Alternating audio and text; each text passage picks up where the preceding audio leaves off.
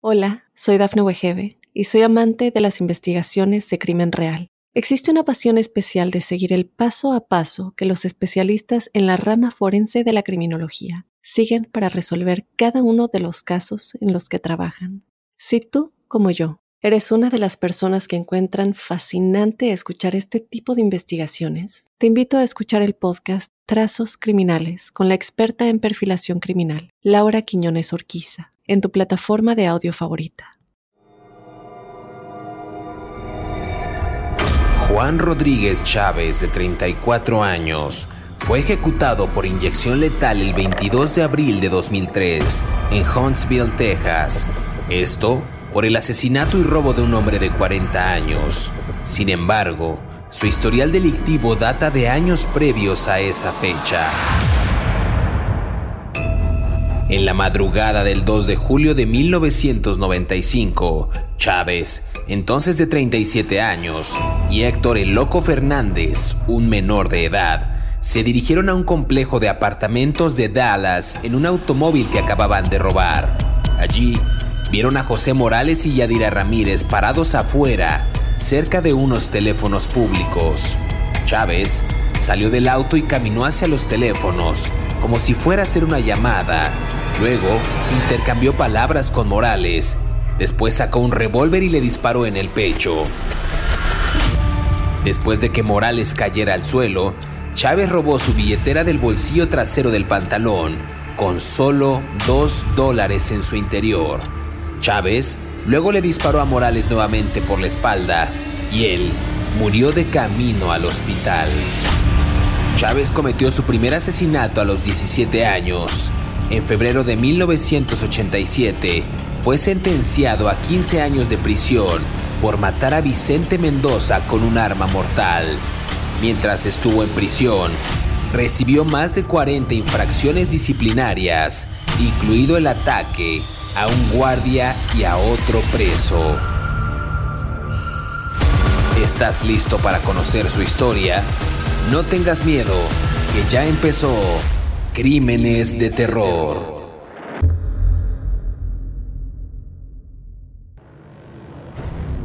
Bienvenidos a Crímenes de Terror. Si aún no te has suscrito al podcast, oprime el botón de seguir en la plataforma en la que nos estés escuchando, ya sea en Spotify, iHeartRadio, Amazon Music o Apple Podcast. Así podrás recibir cada sábado la notificación de un nuevo episodio de Crímenes de Terror.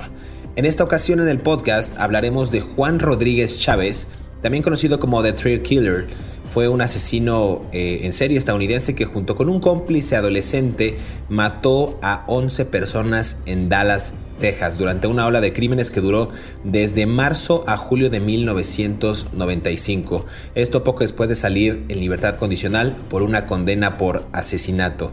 Eh, por estos últimos delitos, Chávez fue condenado a muerte y posteriormente ejecutado en el año 2003. Un caso bastante interesante que abordaremos en el programa del día de hoy. Y justo para entrar en detalle y comenzar a hablar de este asesino en serie, quiero darle la más cordial bienvenida a mi colega David Orantes, quien semana a semana nos brinda estos detalles puntuales de los asesinos seriales. ¿Qué tal David? ¿Cómo estás? Bien, eh, ah, vamos a platicar de este inmigrante, bueno, hijo de unos inmigrantes mexicanos. Ah, que, bueno, implica mucho porque tiene que ver con la cultura latinoamericana de los inmigrantes que estamos en Estados Unidos, ¿no? Y mm, refleja mucho de ciertos patrones de conducta y de falta de educación que muchos hispanos, como nos dicen aquí, hispanics, enfrentamos en los Estados Unidos, ¿no? O sea, la ola de crímenes de Juan Rodríguez Chávez tienen que ver directamente con todos los componentes sociales de este gran cubo Rubik que somos los hispanos en los Estados Unidos y que se está moviendo constantemente, ¿no? usé el cubo Rubik como ejemplo. Y es muy importante porque su infancia tiene que ver directamente con su consecuencia alrededor de los crímenes, ¿no? Pero si quieres, poco a poco lo vamos a ir explicando, ¿no? Claro que sí. Ah, querías hacer una aclaración respecto a Juan Rodríguez Chávez, que no es ah, ese personaje que también eh, eh, fue un marino que recibió una condecoración. sí, hay dos Juan Rodríguez Chávez famosos, ¿no? Uno por, por, por el bien y otro por el mal. Hay un Juan Rodríguez Chávez que fue condecorado por el gobierno de los Estados Unidos por sus servicios de valor en los US Marines y se llaman igual. y este otro, Juan Rodríguez Chávez, que fue un asesino y pandillero ejecutado en el 2003.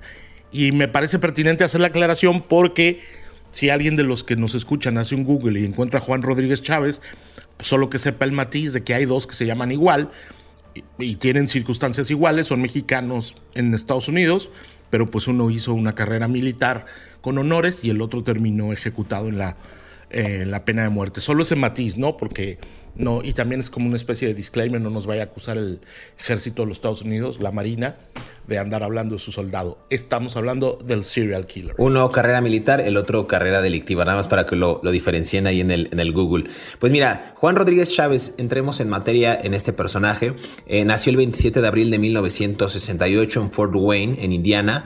Eh, el hijo del medio de 19 hijos de una pareja de trabajadores agrícolas itinerantes, decías tú, migrantes mexicanos. 19 hijos para que se den una idea.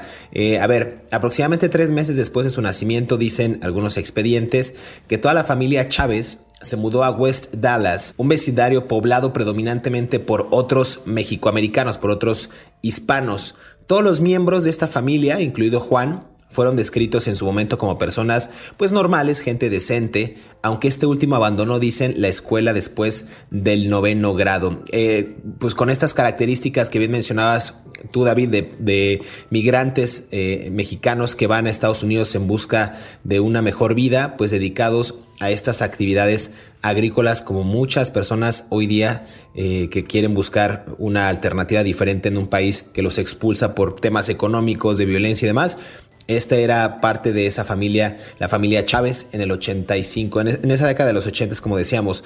Eh, a ver, hay algo interesante aquí, porque dicen que por ahí del 28 de diciembre de 1985, Chávez en ese momento tenía 17 años eh, y él ya comenzaba a cometer, digamos, sus primeros hurtos, sus primeros robos cuando él era un adolescente. Para no adelantarme tanto, eh, digamos que describí parte de lo que era su familia, pero no sé si tú tengas algún otro dato, David, de su infancia, de cómo, cómo era la familia, quizás un poco más de contexto acerca de cómo se vivía en aquellos años estas actividades económicas que siguen siendo importantes para Estados Unidos y que la mayoría la hace gente latina. A ver, sí, hay que, es que hay que explicar muchas cosas. Juan Rodríguez Chávez venía de una familia de inmigrantes y hay un problema con los inmigrantes en los Estados Unidos, sobre todo los que son hispanos, que no tenemos acceso a información sobre métodos anticonceptivos, ¿no? Ni tampoco hay métodos de educación sexual. Eh, la mayoría de las familias hispanas tienen un montón de hijos, ¿no? O sea, mientras por una parte los americanos, hablo a los sajones, ¿no? Blancos sajones o los asiáticos, tienen uno o dos hijos, tres cuando máximo, los hispanos tenemos cuatro o cinco, ¿no? Yo digo, yo tengo solo una hija, pero pues porque estoy muy feo y nadie más se anima a nada conmigo, ¿no? Pero este... Eh, pero los mexicanos en general nos reproducimos en los Estados Unidos de una manera casi como conejos, pues, ¿no? Luego, también esto tiene un componente importante eh, en, términos de la economía familiar, a favor y en contra. Los, mm, los hijos de los inmigrantes itinerantes agrícolas también forman parte del brazo de producción. O sea, la familia necesita al niño o a la mamá o a los niños para recoger cebollas en el campo o para recoger naranjas o para recoger este chayotes, porque cada cubeta es un costo extra que junten. Y entonces entre más manos estén trabajando para la misma familia, pues son más cubetas y son más dinero. Esa es la razón por la que también muchas familias tienden a ver a los hijos, sobre todo los hijos hispanos, ¿no? Porque son son un, brazo de producción de la familia. Sin embargo, obviamente, esto recala en que muchos de estos muchachos son muy mal atendidos por sus padres, ¿no? Muchos trabajadores inmigrantes agrícolas pues, son gente sin estudios que vinieron de México expulsados bien, como tú bien dices, por un régimen opresor que tuvo a México durante más de 70 años con el pie hundido en el cuello. Eh, y no voy a hablar del PRI porque pues todo el mundo sabemos quiénes estamos hablando. Mm, y que expulsaba a la gente por medio de la pobreza y por medio de la de la, de, la violencia en los pueblos o de las falta de oportunidades. Entonces, todo este contexto es lo que llevó a luego a estos chicos mexicoamericanos ser desatendidos y encuentran el cobijo de, de, la, de la educación en las calles, ¿no? O sea, en las pandillas, en los muchachos más grandes, en los jóvenes, ¿no? Eh, y aquí es donde se complica toda la situación para este joven, ¿no? Como tú bien decías, ¿no? Eh, West Dallas es un como su nombre lo indica, es un vecindario en el oeste de Dallas, es pintoresco, es una zona históricamente poblada de mexicanos desde el siglo XIX y ahí no necesitas hablar ni inglés, o sea, para donde vayas te hablan en español. Y hasta los policías que pone el Departamento de Policía de Dallas, los pone bilingües en esa zona ya voy. Porque este, porque ¿cómo eres? Es una lata contigo. Este, porque toda la, o sea, no se puede uno explayar. Este, porque todos los, la gente que vive en ese vecindario mm, habla español, entonces los policías pues, son bilingües que también hablan español, ¿no? Para atender a la comunidad. Ese es el contexto en el que creció eh, Juan Rodríguez Chávez, quien empezó su carrera delictiva muy joven bajo las influencias negativas del vecindario, de pandillas, drogas, alcohol y todo eso. Y, está interesante, qué, bueno que nos brindas todo ese contexto para saber no nada más eh, dónde creció, sino de dónde venía y cómo fue esta etapa eh, en su infancia, justo en los trabajos agrícolas, pero que estas malas relaciones en la calle pues lo orillaron a cometer pues todo tipo de tropelías, ¿no? A ver, decía yo que el 28 de diciembre del 85 él tenía 17 años y dos de sus cómplices irrumpieron en la casa de Raúl y Vicente Mendoza con la intención de robarles. Y a ver, en ese robo, este trío abrió fuego contra la pareja, cegando parcialmente a Raúl y matando eh, a Vicente en ese proceso, ¿no? Los tres jóvenes, en ese momento, insisto, Chávez de 17 años, fueron arrestados, juzgados y condenados por asesinato y robo agravado y Chávez recibió una sentencia de 15 años por su participación. Entonces, a ver, esto es algo interesante, eh, dicen los archivos que unos años después de su encarcelamiento se unió a, me parece que es el sindicato de Texas, esta era una violenta pandilla de prisión y hasta el final de su sentencia cometió más de 40 violaciones que iban desde negarse a trabajar en estos empleos asignados hasta casi asesinar a sus compañeros de prisión. Entonces aquí creo que hay un punto de quiebre importante porque no se trata solamente de un inmigrante mexicano que se dedicó justo a estos trabajos agrícolas, sino que por ahí hay un punto de quiebre que quizás motivó no nada más la propia convivencia con las pandillas, sino algo motivó o, quebró este, este chip o lo activó para que él se dedicara a estas actividades delictivas. Pero déjame hacer una pausa, David, y regresamos aquí a Crímenes de Terror para seguir conversando acerca de Juan Rodríguez Chávez y tratar de desvelar algunos de estos pasajes de su vida. Volvemos.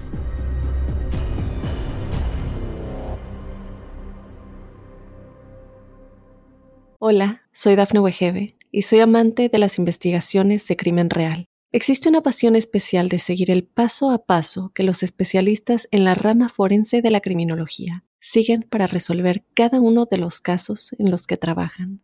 Si tú, como yo, eres una de las personas que encuentran fascinante escuchar este tipo de investigaciones, te invito a escuchar el podcast Trazos Criminales con la experta en perfilación criminal, Laura Quiñones Orquiza, en tu plataforma de audio favorita. Estos son 5 datos perturbadores de Juan Rodríguez Chávez. Número 1. El 28 de diciembre de 1985, Chávez, de 17 años, y dos cómplices irrumpieron en la casa de Raúl y Vicente Mendoza con la intención de robarles. Durante el hurto, el trío abrió fuego contra la pareja, cegando parcialmente a Raúl y matando a Vicente en el proceso. Los tres fueron arrestados, juzgados y condenados por asesinato y robo agravado, y Chávez recibió una sentencia de 15 años por su participación. Número 2. Solo unos años después de su encarcelamiento, Juan Rodríguez Chávez se unió al Sindicato de Texas, una violenta pandilla de prisión, y hasta el final de su sentencia cometió más de 40 violaciones que iban desde negarse a trabajar en los empleos asignados en la prisión hasta casi asesinar a sus compañeros de celda. A pesar de sus acciones, Chávez obtuvo la libertad condicional en abril de 1994, luego de lo cual se mudó a vivir con su hermana Isabel en Dallas, Texas. Según ella y su oficial de libertad condicional, parecía haber cambiado para mejorar aunque tuvo problemas para encontrar un trabajo debido a sus convicciones delictivas. Número 3. Tras salir en libertad de la cárcel, Rodríguez Chávez conoció a Héctor el Loco Fernández, de 15 años, un adolescente con una enfermedad mental que quedó fascinado con su amigo mayor debido a su conocimiento de las armas de fuego y su disposición a defenderlo de una pandilla callejera adolescente que lo había estado acosando, según testificaría más tarde. De acuerdo con el loco Fernández, pasaron la mayor parte de su tiempo jugando y disparando una variedad de armas de fuego. Número 4. En solo cuatro horas, Rodríguez Chávez cometió varios asesinatos. La primera en morir fue Susan Ferguson, una guardia de seguridad a la que le dispararon y le robaron en un estacionamiento vacío cerca de Stemon Freeway. Después de dispararle, Chávez volvió a su automóvil y atropelló su cuerpo. Unos 40 minutos después, le disparó a Kevin Hancock, un guardia de seguridad que estaba trabajando en el complejo de apartamentos de Indian Bridge, a quien le robó una pistola de 9 milímetros. Número 5.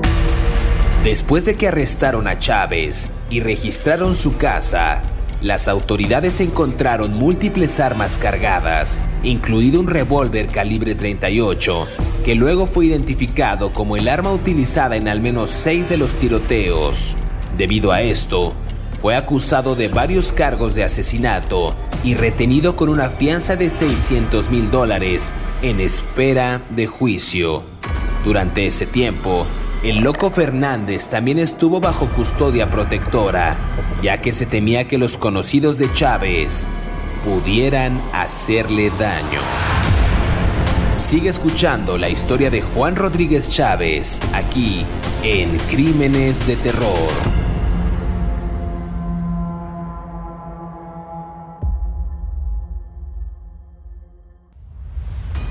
Regresamos a Crímenes de Terror, estamos conversando acerca de Juan Rodríguez Chávez. Eh, hablamos de su infancia, hablamos cómo eh, pues venía de una familia de 19, 19 hijos. Eh, le explicaba David justo esta, esta parte de los mexicanos que, pues, como dice la, el, ahora sí que el dicho popular, valga la redundancia, que se reproducen como conejos, pues sí, no había tanta información, no había pues tanto acceso a métodos anticonceptivos, en este caso el preservativo, eh, en fin, muchas cosas. Eh, el chico Rodríguez Chávez, cuando tenía 17 años, en el año 1985, pues irrumpe a una casa, eh, durante ese robo, el trío, las dos personas con las que iba, abren fuego contra una pareja, dejando pues cegado parcialmente a uno, a Raúl, y matando a Vicente en el proceso, decía yo antes de irnos a esta primera pausa. Los arrestan, los juzgan, los condenan. Chávez recibe 15 años y en ese proceso hay algo interesante porque se une al Texas Syndicate, Sindicato de Texas, que era una violenta pandilla de prisión. Eh, en el cual, pues, insisto, una sentencia de más de 40 violaciones, se negaba a hacer trabajos asignados e inclusive, pues, casi asesinaba a sus compañeros de prisión. Algo similar quizás ocurre en las cárceles mexicanas, donde pues se unen a estas pandillas, cometen inclusive tráfico de drogas, violaciones, extorsiones, en fin, muchas cosas. Tú, David, tienes como más certeza de qué ocurrió en ese momento con el Texas Syndicate, cómo se forman estas pandillas, cuál es su modus operandi. Para la gente que nos está escuchando, pues ahora sí que cuéntanos más acerca de este tema. Sí, a ver, cuando tú entras a la cárcel cuando eres hispano, hay una serie de cuestiones que hay que explicar. Ah, las cárceles mexicanas no son como las cárceles americanas, ¿no? La mayoría de las cárceles uh, mexicanas o de otros países, pues albergan presos de esos países, ¿no? El problema con las cárceles estadounidenses en, la, en los Estados Unidos es que la mayoría de las cárceles albergan un componente multicultural. ¿no? O sea, estamos los blancos, están los hispanos, están los mexicanos y están los asiáticos. El Texas Syndicate, cuando tú entras a la cárcel, tienes de dos sopas. O te unes a, una, a la pandilla hispana cuando eres hispano, o, te unes a la pandilla hispana que controla adentro de la cárcel, como una medida de protección y también de certeza, ¿no?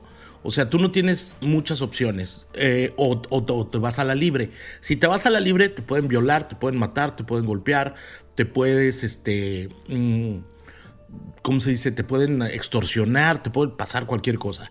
Si te entras a la pandilla, ¿no? Eh, hay un rito de iniciación que casi siempre es que te brincan varios, O sea, The Jump es como varios de los miembros de la pandilla te golpean durante tres minutos y ya, eres miembro de la pandilla y luego te hacen un tatuaje. Eh, el, estás protegido por la propia pandilla dentro de la cárcel. Sin embargo, obviamente tu protección conlleva responsabilidades. ¿no? Si otro hermano del Texas Syndicate lo quieren golpear, pues tú le tienes que entrar. Si hay una batalla campal, le tienes que entrar. Si tienes que matar a otro adentro de la cárcel por órdenes del, líder allá adentro, pues le tienes que entrar. O sea, hay una serie de condicionantes que la, protección lleva exigencias, pues, ¿no? El Texas Syndicate ha perdido mucho poder en Texas es una pandilla hispana que existe desde los años 70. El sindicato de Texas eh, se caracterizan por un tatuaje de unos ah, cuernos de, Longhorn, de, de, toro o cuernos largos. Es el tatuaje que ellos llevan, que simula la, la, T, ¿no? Un poco de los Longhorns y la del Texas Syndicate.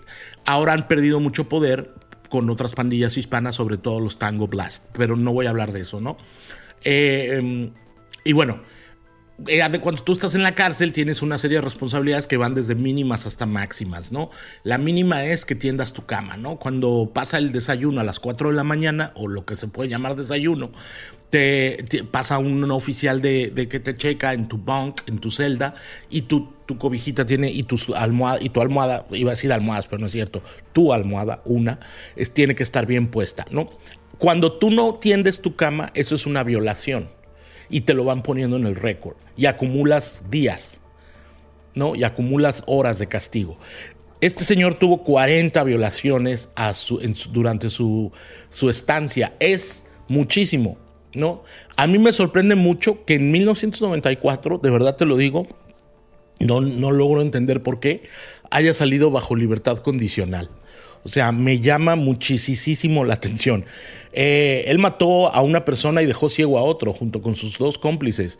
Y eso fue en el 85, nueve años después salió libre. O sea, cuando tenía 40 violaciones adentro de la cárcel, es absurdo, absurdo que le hayan permitido eso, ¿no? O sea, no, no, algo falló en el sistema judicial otra vez, ¿no? Nuevamente el sistema nos permitió tener a un asesino en serie, ¿no? Pero bueno. Pues es cierto, si ustedes vieran la chamarrita de Mickey Mouse que se carga José Luis Montenegro hoy, no, hombre, qué bárbaro. Pero bueno, sigamos hablando. Es para verme muy, muy malote con mi sudadera de Mickey Mouse. A ver, aquí. Eso, eso parece ser. A ver, a pesar de sus acciones, Chávez, eh, como decías tú, obtuvo la libertad condicional en abril de 1994. Eh, luego se mudó. una precisión. Es que es Rodríguez Chávez y lo tendemos a llamar Chávez porque en Estados Unidos le quitan el, primer apellido, pero es Rodríguez Chávez. Entonces, este, solo ah, un matiz ahí. Pero bueno. Ok, ok, perfecto. Este, justo Rodríguez Chávez obtiene esta libertad condicional en abril del 94 y después se muda pues a vivir con su hermana Isabel en Dallas. Según ella y su oficial de libertad condicional, pues dicen que parecía haber cambiado para mejor eh, Chávez, según esto, ¿no? Aunque tuvo problemas para encontrar pues un trabajo debido a sus convicciones y esto es pues totalmente pues, pues lógico, ¿no? Después de haber cometido tantos eh, bueno, la primera agresión y tener esta falta eh, pues de respeto contra la ley, al tener 40 violaciones al interior de la cárcel, pertenecer al Texas Syndicate, pues era evidente que reinsertarlo a la sociedad pues iba a ser muy complicado. A ver, alrededor de ese tiempo, estamos hablando de la década de 1990, conoció a Héctor Crazy Fernández, eh, en ese momento, eh, Crazy Fernández tenía, o el Loco Fernández, que me parece que suena más, con más catchy, eh, pues era un adolescente con una enfermedad mental,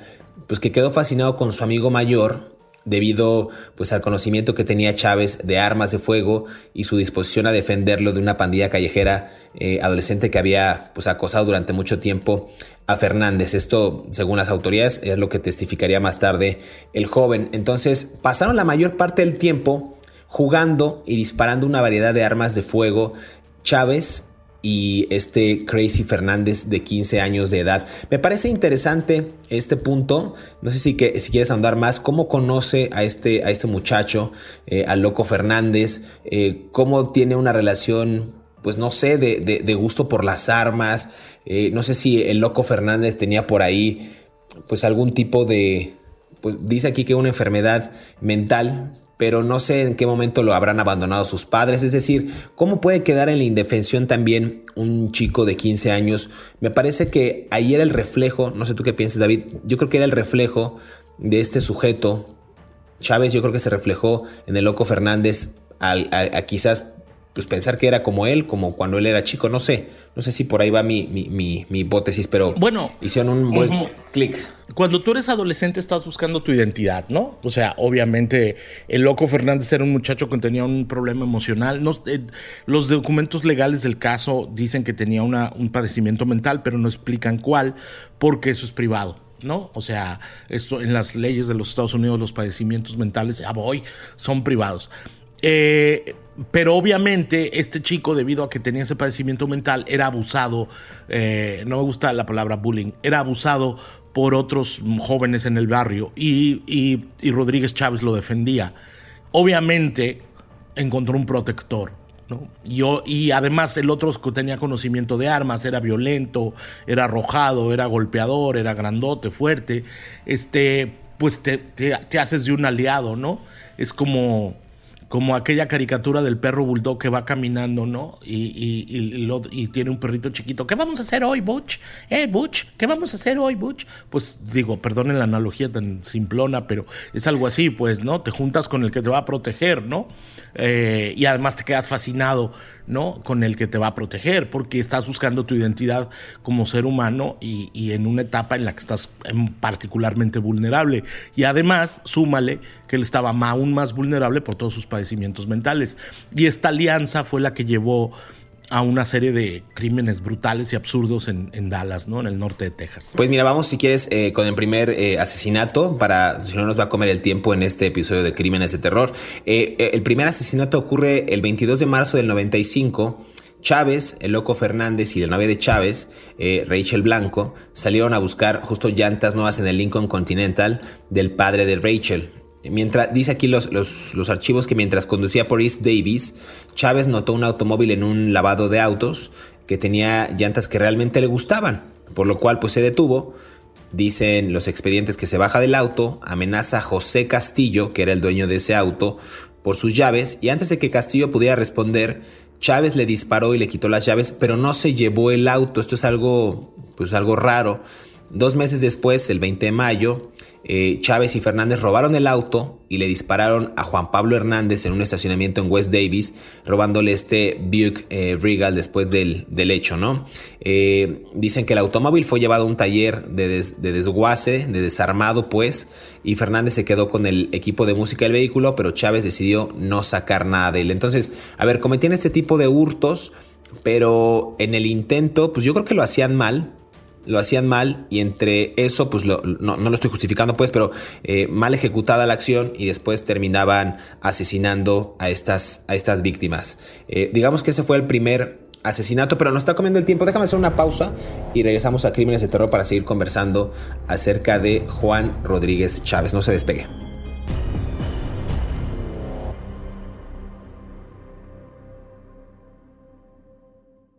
Hola, soy Dafne Wegebe y soy amante de las investigaciones de crimen real. Existe una pasión especial de seguir el paso a paso que los especialistas en la rama forense de la criminología siguen para resolver cada uno de los casos en los que trabajan. Si tú, como yo, eres una de las personas que encuentran fascinante escuchar este tipo de investigaciones, te invito a escuchar el podcast Trazos Criminales con la experta en perfilación criminal, Laura Quiñones Orquiza, en tu plataforma de audio favorita. Debido a la abrumadora cantidad de pruebas en su contra, el jurado declaró culpable a Juan Rodríguez Chávez de todos los cargos y lo condenó a muerte después de menos de dos horas de deliberaciones.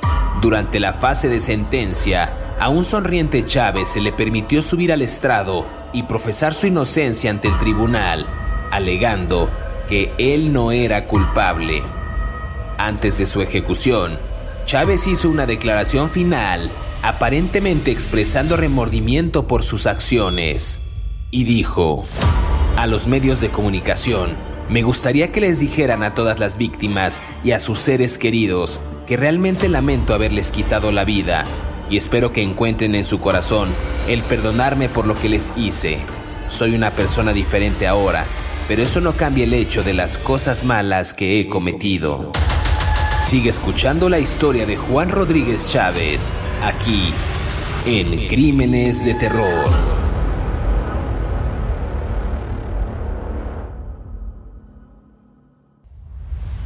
Regresamos a Crímenes de Terror, estamos conversando acerca de Juan Rodríguez Chávez. Juan Rodríguez Chávez, para que no me regañe David Orantes, que dice que estoy diciendo mal el, nombre de este sujeto, de este asesino en serie.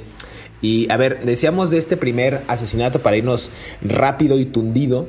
Eh, asesinato inicial, 22 de marzo del 95. Eh, insisto, Chávez eh, el loco Fernández y la novia de Chávez, Rachel Blanco, iban a buscar llantas en el Lincoln Continental del padre Rachel y en ese intento por eh, East Davis, pues tratan de quitarle el vehículo a una persona, no se lo quitan y sin embargo lo asesinan. Eh, el dueño de, este auto, José Castillo, pues, pues perdió la vida a manos de estos tres sujetos, digamos, uno como ejecutor y los otros dos como cómplices. Digamos, ese es el asesinato inicial de este sujeto, David. Sí, eh, eh, en realidad, a mí, a mí me parece que la ola de crímenes empezaron el primero de julio de ese año, ¿no? Me parece que ese crimen, ese crimen fue muy importante, pero tuvo otras connotaciones.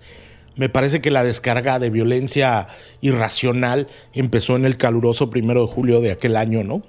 Cuando él, junto con Fernández, se robaron un Chevrolet Caprice, ¿no? Si mal no recuerdo y en, de que estaba en un, en un taller de mantenimiento de los autobuses Greyhound, ¿no? Los del perrito, que son muy famosos, ¿no?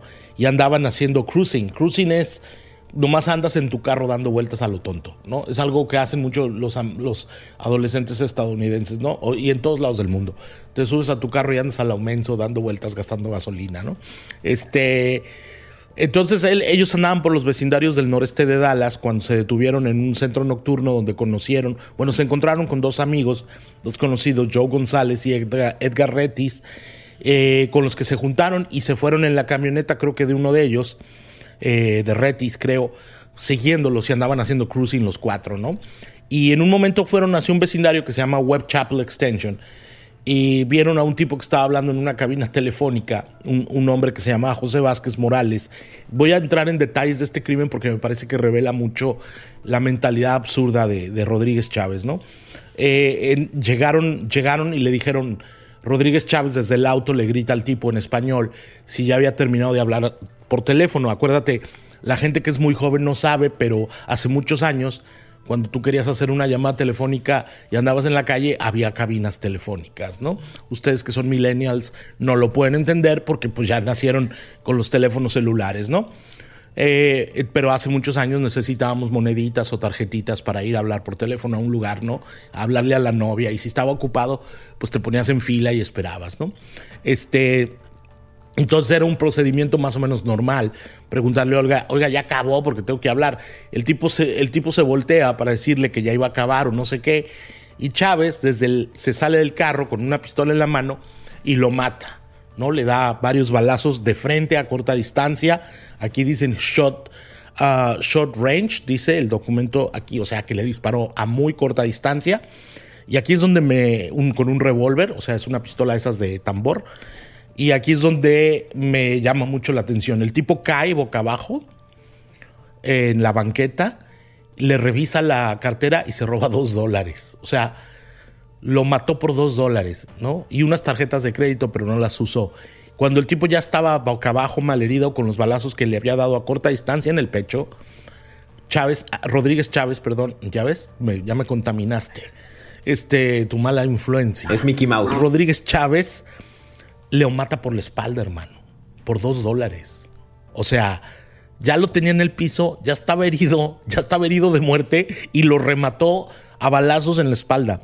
Y luego se subió a su auto y se fue en el auto robado que traía, el, el, el, Chevrolet Caprice. Los cómplices estaban en la camioneta, los otros dos tipos estaban en la camioneta, vieron todo y les dijo que si hablaban los mataba. Así empezó la, cadena de muertes y de asesinatos en serie que por robo que cometió este, este eh, hijo de migrantes mexicanos en Texas, Juan Rodríguez Chávez. ¿no? Pero fíjate que está interesante porque durante las siguientes cuatro horas eh, la pareja cometió varios tiroteos adicionales, estamos hablando de Rodríguez Chávez y de Loco Fernández, eh, lo que resultó en la muerte de múltiples víctimas. A ver, la primera en morir fue Susan Ferguson, una guardia de seguridad a la que le dispararon y le robaron en un estacionamiento vacío cerca de Stemmons Freeway.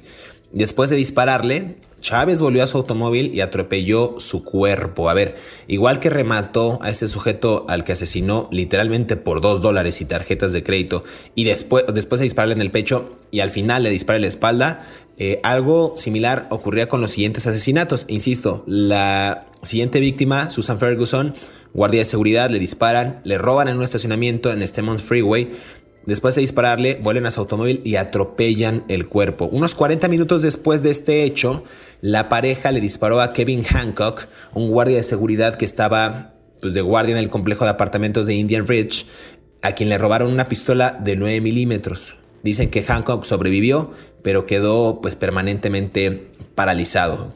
Eh, a ver, esto está impresionante porque como bien dices tú, David, el, asesinato de, esta persona en el, en el, centro de mantenimiento de autobuses de Greyhound, después en esta cabina telefónica, el señor de 40 años, José Vázquez Morales, eh, después asesinan, insisto, a Susan Ferguson, minutos después de dispararle eh, a, esta, a esta chica, cometen el, pues digamos, este intento asesinato de Kevin Hancock y 10 minutos más tarde Chávez y el loco Fernández fueron a East 9 Street, donde robaron y luego dispararon a tres hombres. Y aquí van los nombres: Jesús Briseño, Francisco Jaimes y Alberto Guevara, igual a punta de pistola. Briseño murió, mientras que Jaimes y Guevara resultaron heridos, pero luego se recuperaron de sus heridas. Aquí dicen los informes que uno de los hombres arrojó un fajo de dinero en efectivo sobre el, sobre el cofre del automóvil en un intento de convencer a sus atacantes que lo perdonaran, pero pues este intento fue ignorado y los atacaron. Interesante, o sea, una, una cadena de asesinatos o intento de asesinatos pues brutal, motivados por qué? Esa es la pregunta, quizás del millón. ¿Motivados por qué? Por, porque perteneció a las pandillas, porque le gustaban las armas, porque no encontraba una profesión o un cauce eh, y no fue reinsertado de manera óptima a la sociedad o ya tenía un problema mental. Creo que son muchas preguntas y muchas víctimas también, David. Bueno, en una noche fueron qué? Seis muertos, ¿no? Si mal no recuerdo. Eh, y un montón de personas heridas, ¿no? Todavía, fíjate, esa misma noche, o sea, todavía no, no salía la luz del sol cuando fueron a un vecindario que se llama Kid Springs eh, donde estaba un muchacho hispano que se llama Alfonso Contreras, quien se estaba dando amor adentro de un carro con su novia María Guadalupe Delgadillo Peña. O sea, estaban fajando, pues, para que me entiendan. Un faje, exacto, un faje, como se le conoce. Se estaban magreando, para que decirlo en correcto español. No, estaban. Se estaban sabroseando, Exactamente, se, estaban sabroseando cosas que cualquier adolescente joven haría. Válido. Válido. Bueno, el caso es que estaban ellos dos dándole recio cuando eh, llegaron estos dos eh, eh, llegaron a Rodríguez Chávez y el Loco Fernández, que me encanta como lo dijiste en vez de Crazy Fernández, llegaron Rodríguez Chávez y le, y le exigió que le diera su, su, cartera, le dijo a, Alfonso Contreras. Contreras se negó y le disparó, ¿no? Y lo mató.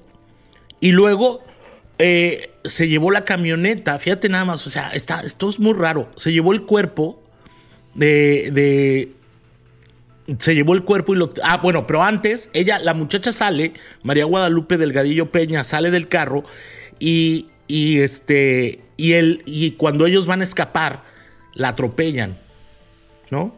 Ella sobrevivió, pero la atropellaron cuando ella salió al ver que le acaban de disparar a su novio. Luego ellos... Ah, luego eh, eh, Rodríguez Chávez le dice al loco Fernández que la remate con la pistola, le pasa la pistola y la mata, ¿no? Y luego agarran el, cuerpo del otro, del otro que ya, de, de, ¿cómo se llama? Del novio, Alfonso Contreras, se lo suben al carro y se lo llevan a un río, el Trinity River, que es un río muy famoso en el norte de Dallas, y lo tiran ahí.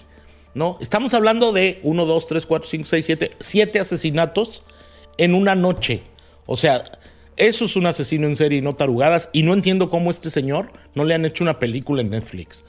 ¿No? O no han escrito una novela. O sea, no es que estoy haciendo apología al crimen, pero quiero decir, los componentes sociales que tiene que ver, tal vez es porque es mexicano, por eso no les interesan los grandes estudios de, Hollywood o a los grandes escritores.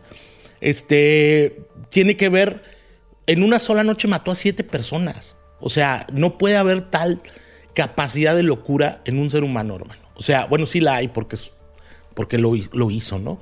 Pero siete personas en una noche y más las que había matado antes y mató después, ¿no? Pues interesante, mira, se nos está acabando el tiempo, eh, David, pero a ver, esta oleada repentina y pues aparentemente aleatoria de asesinatos que horrorizó enormemente a la comunidad, pues digamos que presionó también a la policía local para resolver los casos lo más rápido posible.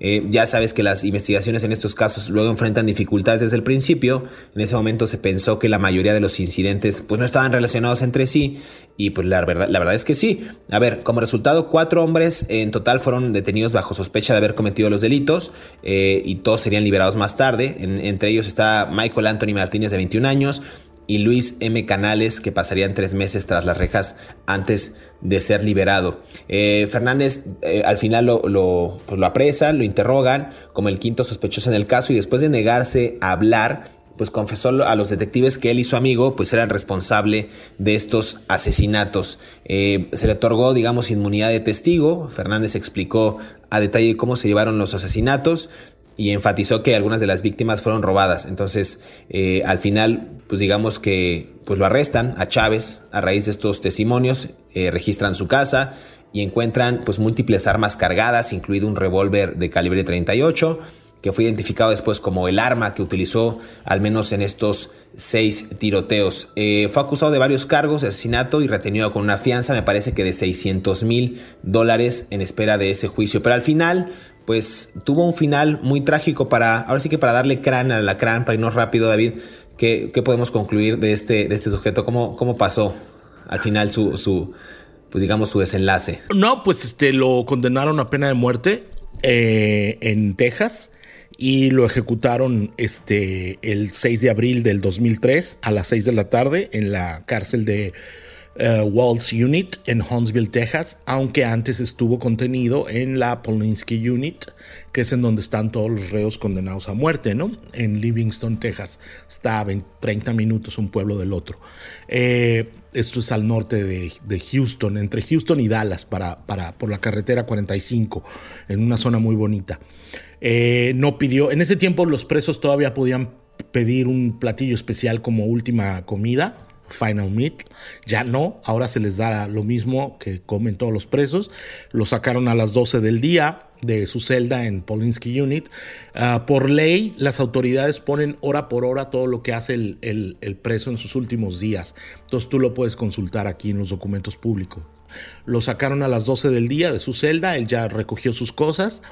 Se, se lo llevaron a la prisión de la Walls Unit lo estuvo ahí en la celda de contención, como le dicen, que me parece absurdo porque todas las celdas son de contención.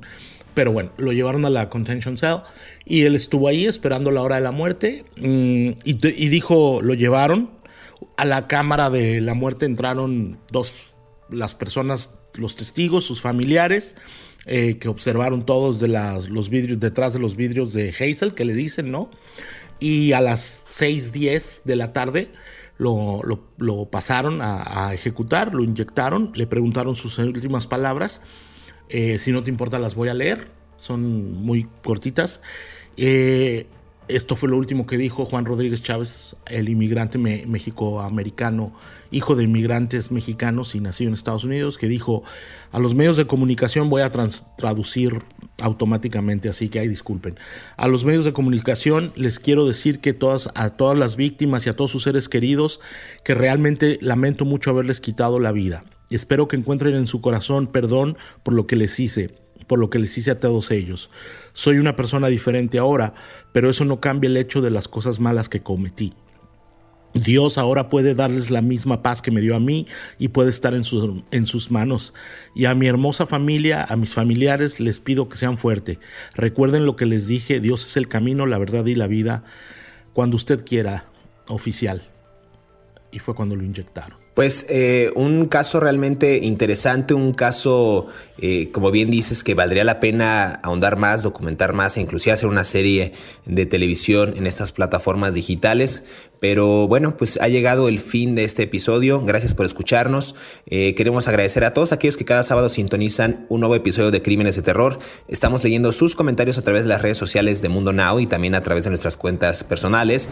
Recuerden que pueden repetir este podcast cuando quieran y a la hora que quieran, ya sea en la comodidad de su hogar, en la calle, en el transporte público, en una cafetería, donde sea. Y tampoco olviden activar el botón de seguir en la plataforma en la que nos estén escuchando para que justo les llegue la notificación del próximo episodio y sean los primeros en disfrutar de esta aterradoras historias. Muchas gracias, hasta pronto, nos escuchamos en el próximo episodio de Crímenes de Terror.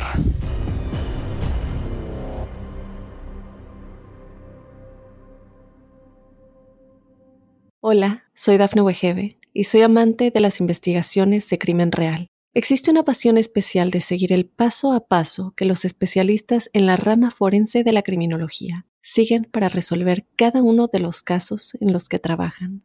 Si tú, como yo, eres una de las personas que encuentran fascinante escuchar este tipo de investigaciones, te invito a escuchar el podcast Trazos Criminales con la experta en perfilación criminal, Laura Quiñones Orquiza, en tu plataforma de audio favorita.